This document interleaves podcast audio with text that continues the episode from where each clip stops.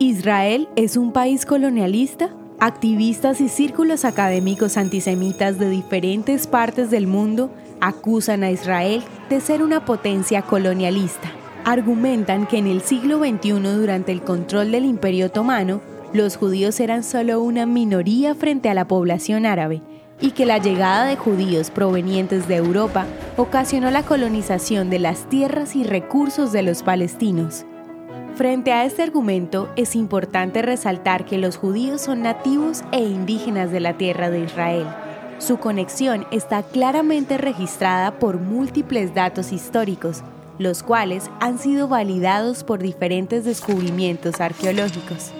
Justamente esta es una de las razones por la que la población judía dispersa alrededor del mundo deseó retornar a su patria ancestral y establecer allí su hogar.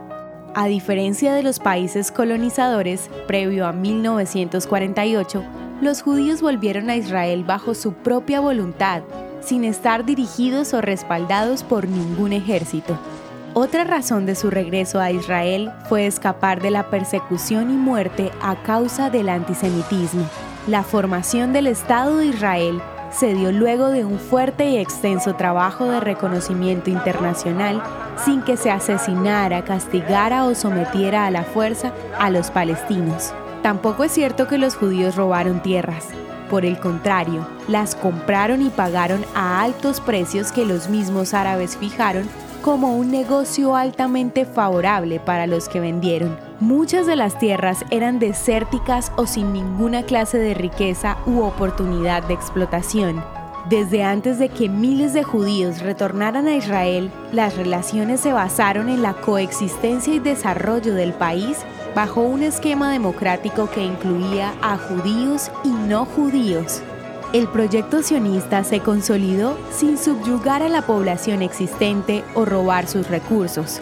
Los judíos construyeron su patria con inversión de recursos y un trabajo de décadas Basta revisar el modus operandi de los países colonialistas para encontrar que no fue la forma en que Israel vivió su proceso de llegar a ser un país.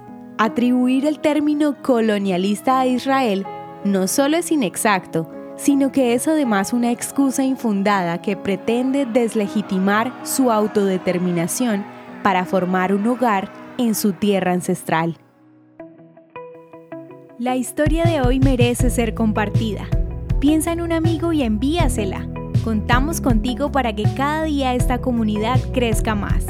Gracias por hacer parte de Historias de Israel.